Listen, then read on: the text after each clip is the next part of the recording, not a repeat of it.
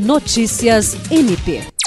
O Procurador-Geral de Justiça do Ministério Público do Estado do Acre, Danilo Lovisaro do Nascimento, participou no auditório da instituição da aula inaugural do curso de habilitação de oficiais 2022 do Corpo de Bombeiros Militar do Acre, do qual participaram subtenentes da ativa e os primeiros sargentos que possuem os requisitos para promoção ao primeiro posto do oficialato do quadro de oficiais de administração do Corpo de Bombeiros. O objetivo, ao final do curso, com duração de oito meses, é capacitar os futuros oficiais para determinar o melhor meio a empregar esforços para atingir os melhores resultados e minimizar os riscos nas diversas ocorrências bombeirísticas, bem como nas atividades da defesa civil, prevenção e combate a incêndios e a situação de pânico, em ações de busca e salvamento, no desenvolvimento de atividades preventivas e educativas entre outras. William Crespo para a Agência de Notícias